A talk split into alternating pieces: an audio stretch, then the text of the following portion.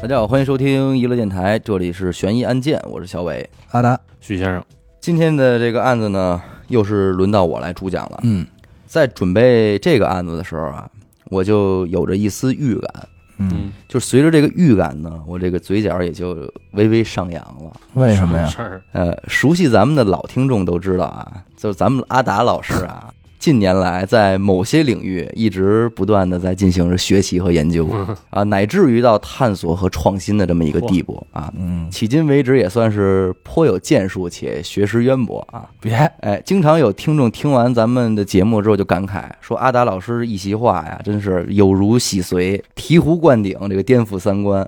那就是颠覆三观哎了。而今天这个案件呢，我觉得十分容易触碰到阿达老师的这个研究领域。我少说哦话哎了，，这知识估计得往外 冒，你冒点儿。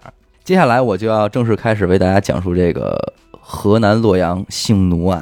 嚯，阿达又乐了。哎呦，笑 了，哎呦喂，笑了。听着替他们高兴。是。二零一一年的九月一日，嗯这个河南省洛阳市的警方接到了一个报警电话，嗯报警人呢是一个年轻的女孩，名字叫小萌。当然，这个小萌这个名字呢是一个化名了啊。嗯女孩声称自己啊被人囚禁在了一个地下室里，已经两个多月的时间了，嗯而且在地下室里还有另外几个女孩，嗯比她囚禁的时间还更久。警察一听这事儿呢，神经一下就绷起来了。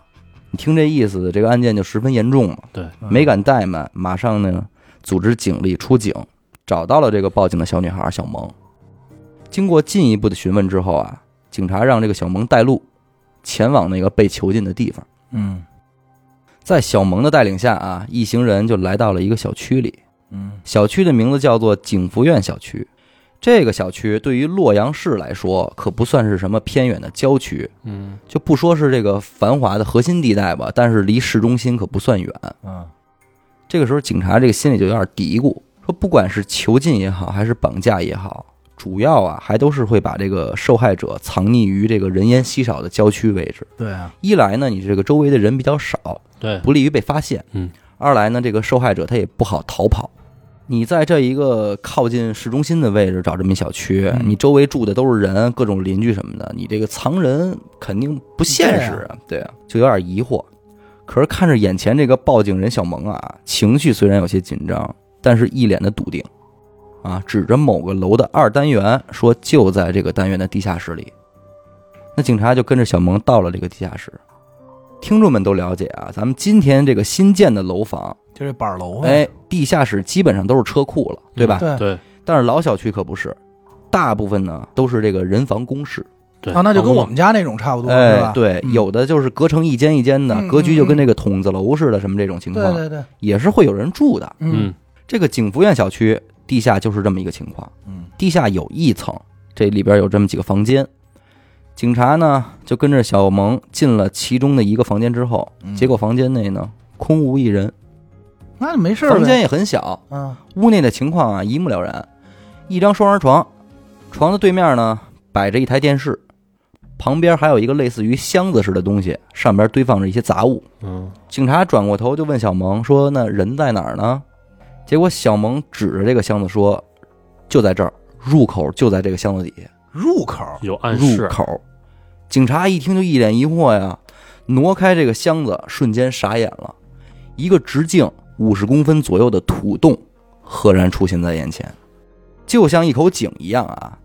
打开手电往下照呢，目测有大概五六米深的样子。嗯你看到眼前这一幕啊，警察也就不由得这个脑后就发紧了，嗯，因为看来这个案件真不是那么简单了，嗯，对吧？甭废话了，赶紧下井呗。对啊，远景的内壁啊，就有类似于这种扶手式的梯子，嗯警察呢顺着这个梯子就开始往下爬，到了五米左右的位置下不去了，五米还真他妈挺深。哎这个井到底儿了。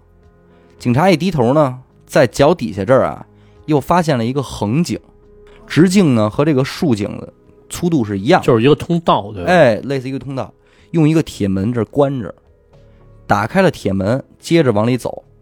横井的直径跟竖井，刚才咱说是一样的，啊这都只有五五十十公分那，只所以能这就不爬是着往里呀走了，就是匍匐着往里爬了。啊爬着爬着呢，迎面又碰见一铁门，啊，打开铁门，接着爬，爬了几步呢，又是一铁门。嗯简短截说吧，这个横井的长度啊，大概是四点七米左右。嗯，就在这么一段短短的距离里啊，一共安装了五道铁门。可是为什么每道铁门都能那么轻易的被打开呢？因为这个铁门的锁呀，它都是在进入的这一侧哦，从里边出不来啊。对对，也就是说，它主要是防止里边的里头往外人出出来。所以它是外锁是吧？哎，它是外锁，就是一个扳手式的门栓，啊，你一扳就开了。嗯，快到头的时候，总算是有人的动静了，啊，也看见亮光了嘛。但是让警察诧异的是啊，里边传来了一个女人，略带期盼，甚至有些欣喜的语气的来了一句：“大哥，您可算回来了。” 通道到了尽头就不是横井了啊，里边是一个可站立的正常空间。嗯几平米的大小啊，被隔成了两个房间，嗯而且房间里啊还分上下铺，上铺啊用来睡觉，下边呢用来这个做饭，有这个炉灶啊、液化气之类的东生西。活哎，不是，你说这么点地儿，那床怎么进去的呀？它就不是严格意义的它床，就是一板儿呗，就是木板儿。对吧啊搭起来的，对啊，这人想睡觉还费劲就找个地是儿吗？我看过现场的照片，你不用把那儿想述的多么适合生活，嗯就是你能活着啊的这么一就个是一地儿洞呗，对，那就是一个洞啊。啊，周围还有一些生活用品什么的啊。警察抬头一看，发现面前啊站着三个女孩儿，嗯这三个女孩儿呢白白胖胖儿，手脚也都没被捆嗯啊，活动是相对自由的，在这个空间里啊，一点儿你也看不到被虐待过的痕迹。而且这几个女孩儿看到进来的人不是他们口中的大哥，而是人民警察的时候就哇就哭了，啊，有苦呗，这是哭起来了。嗯，警察就问报警的这个女孩小萌啊，就问说就你们四个人吗？啊小萌说：“不是，还有两个女孩已经被杀死了，尸体就埋在那儿。”说话同时，他手就指向了这个狭小房间的一个角落。也就是说，就在这个几平米大小的地方，除了生活着他们几个女孩以外，地底还埋着两个死尸，他们就跟这死尸生活在一起，生活在一起。心也是够大，警察一看这情况，说这事儿大了呀，嗯赶紧要求队里增援。一方面呢，是先把这些女孩给解救出去，嗯啊，另一方面呢，就把这个房间的地里啊开始挖，把已经遇害的两名女孩的遗体就给挖出来了。那到这儿啊，这些女孩口中的这个大哥就是这个案件的罪犯，名字叫李浩。嗯咱们洛阳市警方呢，这次也非常给力，四十八个小时就将这个犯罪嫌疑人李浩给捉拿归案了。嗯被逮捕的李浩呢，也是没有做出一些无谓的抵抗，嗯和盘托出了自己的这个犯罪经过。嗯之前咱们说了啊，这个案件发现的时候是二零一一年的九月一号，嗯，但是李浩囚禁被害者的这个犯罪行为是从二零零九年的十月份就开始了。两年两年是吗？对，也就是说，整个犯罪行为持续了长达两年的时间，前前后后有六名女孩被相继带到这里，被李浩囚禁。嗯这六名女孩呢都很年轻，最大的二十四岁，最小的只有十六岁。嗯那整个案件是怎么回事儿呢？咱们就还得回到二零零九年，从李浩开始讲起。嗯这个李浩啊，就是这个河南洛阳的本地人，嗯嗯一九七八年生人啊，嗯活着的话今年也得四十多了。二零零六年，他是从这个消防兵退伍，被安排到了本市的质量监督局的稽查大队嗯做这个内勤工作。嗯这个工作呀，不是公务员，但是能算是个公职人员，也就是咱们常说的这种在编事业单位在明白这种明白啊。嗯据同事们的评价啊，李浩这个人是大家眼中的老实人，又是老实人，老实人，平日里是少言寡语，工作认真，这老实人犯多少事儿？上班从来不迟到，也不早退。唯一的爱好是什么？爱看恐怖片儿，嗯，你就琢那磨啊这吧。爱好也挺正常的，我感觉所以说啊，他能干出这件事儿，还是让同事什么的大家啊都特别震惊的。嗯那怎么大家眼中的老实人李浩就干起这个事儿了呢？嗯，还是因为钱？钱刚才咱们说了啊，李浩的这个工作是事业单位，嗯这种工作，咱们国人的固有意识里是还是以什么铁饭碗的这种优势啊，嗯广受父母和家人的好评。对，可是，在市场经济的今天，这个工资真是不算高嗯。他一个月工资是多少呢？两千多块钱，一年09年零09年年啊，咱不管这个数是税前还是税后哦，都有点太低了。对啊，反正不多呀。哎，李浩呢又刚结婚不久，嗯媳妇儿怀孕在家不上班，嗯，这一家子人就指着他这一个月两千多块钱的工资，那肯定是远远不够的呀，不够的，对吧？这么着，这个李浩就开始往这个歪道上啊动心眼儿了。嗯零九年的时候啊，网络虽然比不了今天，嗯，但是也已经很发达了，对啊对吧？李浩就发现什么呀？网上有人从事这个视频裸聊的这个服务啊，啊啊，就是用 QQ 开个视频，啊，对面坐一女的，光着身子跟你聊天儿这种，收钱知道吧？明白就是你老看那个嗯我，去你 大爷的哎，配合你做一些动作之类的啊。嗯他觉得这是条财路，嗯，能挣点快钱，于是啊，就开始实施这个犯罪计划了。嗯他先是怎么着呢？利用他妻子的名义啊，弄了这个景福苑小区的这个地下室的房间，用来当做这个犯罪场所。啊，但是这个人呢，他还是有很强的这种反侦查意识的。毕竟对吗？，对他觉得单是一个地下室，在他看来呢不够安全，嗯，于是他决定在此基础上啊，挖出这么一个空间。自己挖的是吧？我个人估计啊，这跟他当过消防兵有一定的关系。嗯，啊，对这种挖洞的知识以及这个楼体建筑的大概了解什么的对啊，他应该具备这个啊基。础技能，对实际上啊，他挖的这个洞，终点的位置就已经不在这个楼里了，啊，已经给挖出去了，你知道吧？哦啊也就是说，受害人实际上他居住的那个空间的位置，实际上是在这个小区的一个地面的底。哦，你就想这洞挖的其实还挺深挺挺远远的的，对，工程也非常大。对啊，但是这个李浩呢，挣钱心切嘛，也就是说他没等这个洞挖完啊，就开始寻摸他这个员工去了。哎，嗯当然我这说的员工肯定是加引号的啊，嗯说白了就是能帮他做视频裸聊赚钱的这些女性，啊女主播，嗯嗯去哪儿找女人呢？李浩也是比较简单，没多花心思，他就直接奔歌厅了。啊，哎，这些个坐台小姐，给钱就走这种，哎，找到一个女孩儿聊得不错，完后随即就以这个出台的名义呢，把这个女孩儿带回地下室了。啊，然后就是对女孩实施性侵，并且囚禁。啊，囚禁了干嘛呢？刚才说了啊，这挖洞可是一巨大的工程。 帮他挖洞是吗？，对，这洞还没挖完呢。真孙子，得了，哎，您也先别裸聊了，先跟着我挖洞吧。就以这种方法啊，李浩每隔几个月都会带回一个新的女孩加入这个 组织。挖洞是吧？哎，先挖洞，先深挖洞，广这积粮。我听着说他找鸡让排队买火车票以外更狠 的，对呀、这太损你了。说这这有点狠啊！而且啊，先开始这个地下室这个房间啊只有一间，嗯后来随着这个人数的不断增多啊，他又组织这些女孩儿又挖出一间来，其说实他你妈要你们也他不组够织这帮住女孩干一包工队都挣钱，是，啊。实际上咱这说啊，就是说这帮女孩儿也是懒，你要那是说可说呢，这六个女孩儿，但凡要是说勤去，你想住多大房间？挖，今儿几个你们就挖吧。然后你出出租出租挣多少钱啊？对对，惊了，这几个女孩儿啊，也是卖先力开气始是迫于这个李浩的拳脚威胁，你知道吧嗯？不敢不听从他的安排。啊，哎那不啊到后来，居然发展到什么呀？心甘情愿的接受这个李浩的操啊安排，为什么呀？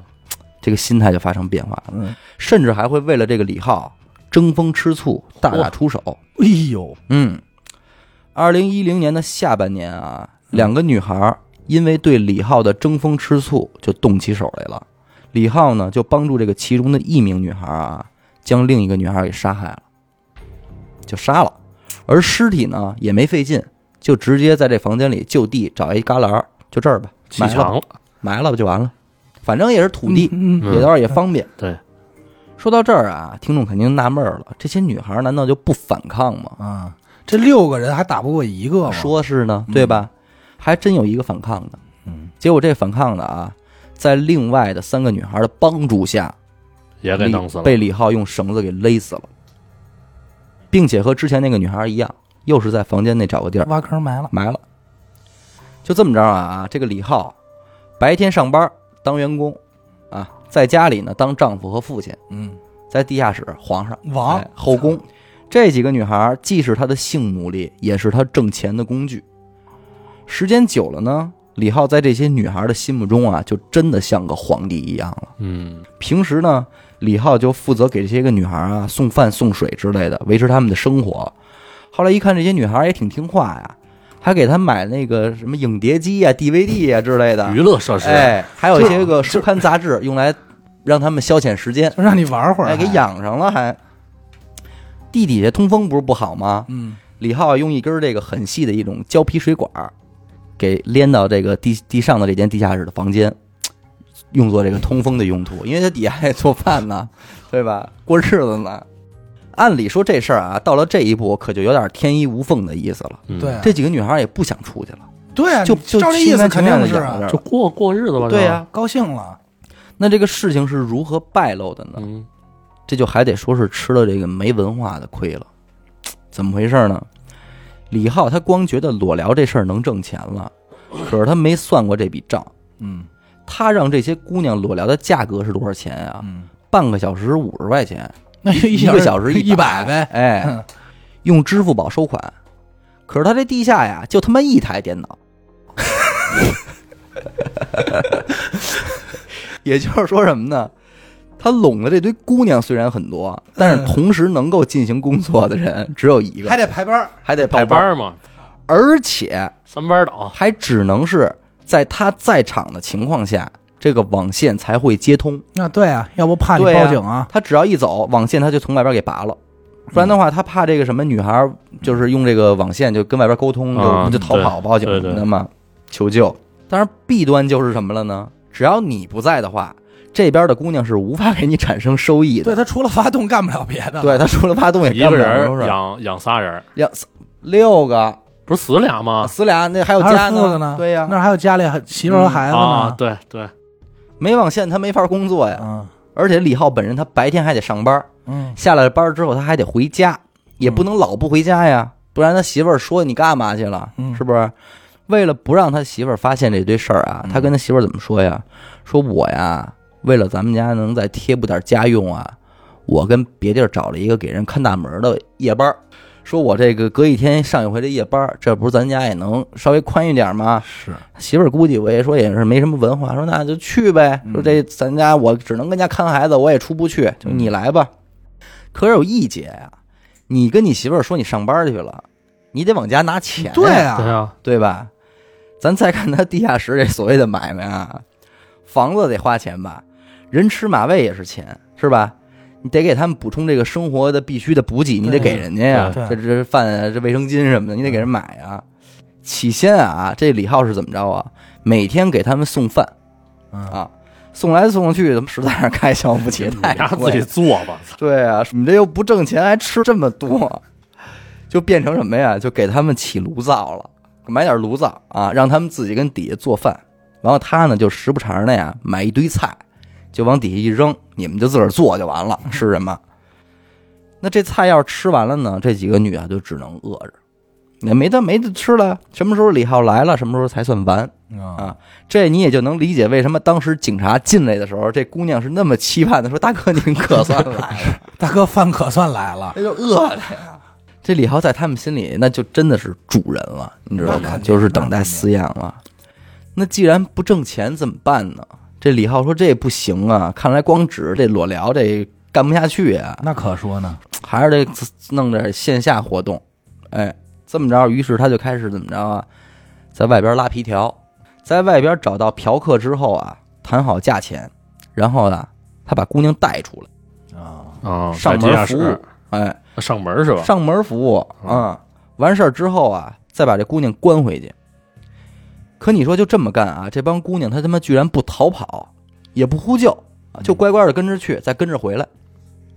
直到有一天轮到了这个报警的女孩小萌，因为她是新人，刚被关进这个地下室没几个月，所以她中毒不深，就是洗脑什么的没洗那么厉害。嗯他就趁着这个李浩啊带他出去接活儿的这么一个当口，他找准了一个机会，迅速逃跑，并且向警方报警，才有了咱们刚开始的这个嘖故事这个情况。嗯，嗯，二零一二年的十一月二十号上午，洛阳市中级法院判处犯人李浩死刑，啊，其他几名女子呢，就是被判处了三年有期徒刑或者缓刑，啊还给判了，也给判了，哦因因为为他们毕算竟是卖淫协助这协助这个杀人了。对啊，帮凶算是，哦，对对对，杀杀人了哈，对，嗯而且为了追究责任啊，洛阳市的这个四名公务员被开除啊。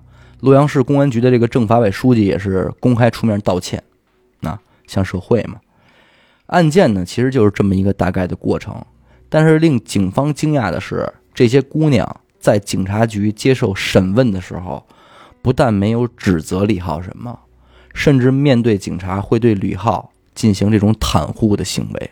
嗯说大哥呀，平时对我们都挺好的之类的这种话。其实这个现象就是典型的什么呀？斯德哥尔摩症候群。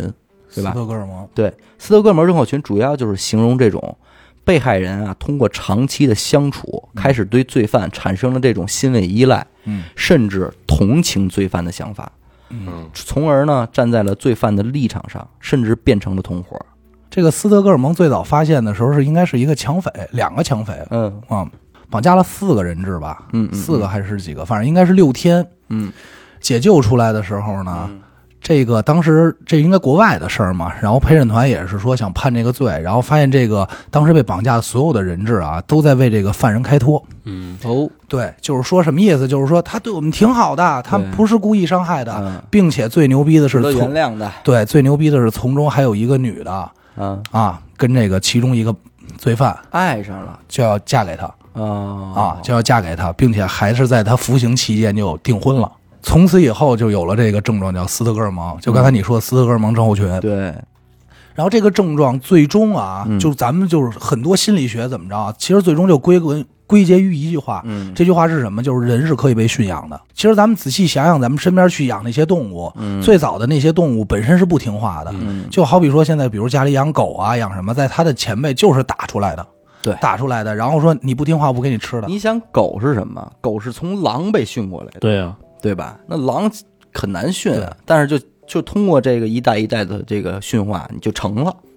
所以人类本身是可以被驯化的，而且你想，这几个女孩儿，她就是她在这个底下，一开始她是恐惧，嗯，到后来就变成什么了呢？她的世界的全部就是这个地下的空间了嗯，她的神就是这个李浩就是我已经想到，就是我已经出不去了，还不如好好活着，啊。对，对吧？而且我我活可得以舒服点儿。最后逐渐是什么？逐渐变成她享受这件事儿。对，而且我可以告诉你，这个已经到什么，就是说实话，这个吕浩啊，可能对他们还不错，肯定嗯是不错，但是这个不错，可能未见得是咱们想象中、嗯生活中的普那种世意义的不错。对，不不是，嗯就是单纯的，就是没事儿我还糊弄糊弄你。说白了陪你聊会就儿是什天么儿呀？我先把你的环境弄得特别恶劣，对，在此基础之上，我给你任何一点好嗯，都能让你觉得真好，就是让它造成了这个。所以你说，其实这不就是把这个奴性嗯，给给激发出来激发了出吗？嗯，嗯他他找的这些个目标，这些坐台的小姐，嗯，你说如果一个女孩她如果没有这个 M 的心态，嗯丝毫没有的话，她应该也不会去从事一个坐台的工作。嗯你得想两年的时间，嗯，两年时间真的挺久的了嗯，我估计过年还能给他们包顿饺子什么的，一块儿那吃估计悬。不是咱这儿说啊，这个事儿他要没败露啊，嗯再这么持续几年的话，他不用给这帮女孩囚禁在这儿了，已经对，上面弄一大两居室，嗯，这女孩照样不走，肯定的。对不对啊？嗯，对照样就愿意跟你了。这就是外卖嘛，真狠。其实我觉得这个事儿最大的败笔就是他。还咱不能说把他这事儿往成了说哎，但是相对来说啊，嗯就是他这个他带这个新来的这个姑娘出出去，去。对，这是其一。其二就是说，你人数其实已经够了，不过你要说到这儿啊，我还就得说，咱还就得给这新来的这女孩点个赞，赞，对，因为她没有去无谓的反抗，嗯，她肯定是有这个机制。哎，既然我有这个出去的机会对，那我就先装作我顺服你，嗯，对吧？让你，甚至我都怀疑这女孩可能已经不是第一次出来了。肯定不是。我为了获得你对我的信任，我可以第一次真的就老老实实跟你出去，然后我再乖乖的回来，嗯，对吧？你因为让你放松警惕，因为你去想这个事儿嗯啊，他带着姑娘去，他不可能上去跟着盯着那姑娘吧？那肯定不那行啊，肯定楼下抽烟等着数钱啊，吧？对啊然后完事儿接走。那在这过程中，没准这女孩儿就是肯定也没手机嘛，就跟这个顾客说：“你借我手机用用，嗯，报个警啊，或者怎么着的，就跟外外界取得联系。”是，啊。嗯不是，但是不是这个女孩可能她她就已经是能够脱身了，不然的话警察是不可能没找准儿他是直接去的警察局，对吧？对，不是警察出来找到了她，嗯，哦，她是打电话报的警，没哦没准儿啊，这李浩就已经说：“那你表现不错，你以后买菜的任务交给你对，啊你了。自己去 吧，买完菜出来别忘 把把铁门锁上啊， 很有可能，很有可能，你刚才说这个只有从外边能打开，对，那里边要想出来呢？出不去来。不是，那李浩自己进去再出来呢？他进去的时候，他就可以不关这些门了呀，对啊，你明白吗？哦，对对对，不过你这挺难想象，因为那个房间几平米大小，他需要跟里边做饭的话，嗯，那油烟子什么的，根关本键就不出是你不得去想啊，，他地下室他潮啊，巨潮，还有俩尸体，那得什么味儿啊？阴暗潮湿。你得还有俩尸体，那得什么味儿啊？这个味道我估计啊就是肯定是奇臭无比，啊应该。奇臭无比。关键这帮姑娘也不洗洗澡吗？你想的太细致了，不是？是，我觉得这我估肯计也定会给他们安排的吧，对，肯定会有擦的。擦擦之类的。 虽然啊，这是一个性质十分恶劣的刑事案件，无论是犯人还是受害者，并不是在玩一个什么高级的游戏。嗯当然，不知不觉的，你看这个两边啊，就都奔着自己的位置去了。嗯，李浩慢慢的变成一主人了，嗯而这堆女孩们呢，慢慢就变成这个奴了，形成这主奴关系了。所以还是得说那句定场诗，是吧？这个八十老翁门前站，三岁顽童染黄泉。这个不是老天不睁眼，善恶到头报报应循环啊！！感谢您收听本期的悬疑案件，我是小伟，阿达，许先生，做好事儿啊，做好事儿，再见。嗯拜拜再。见。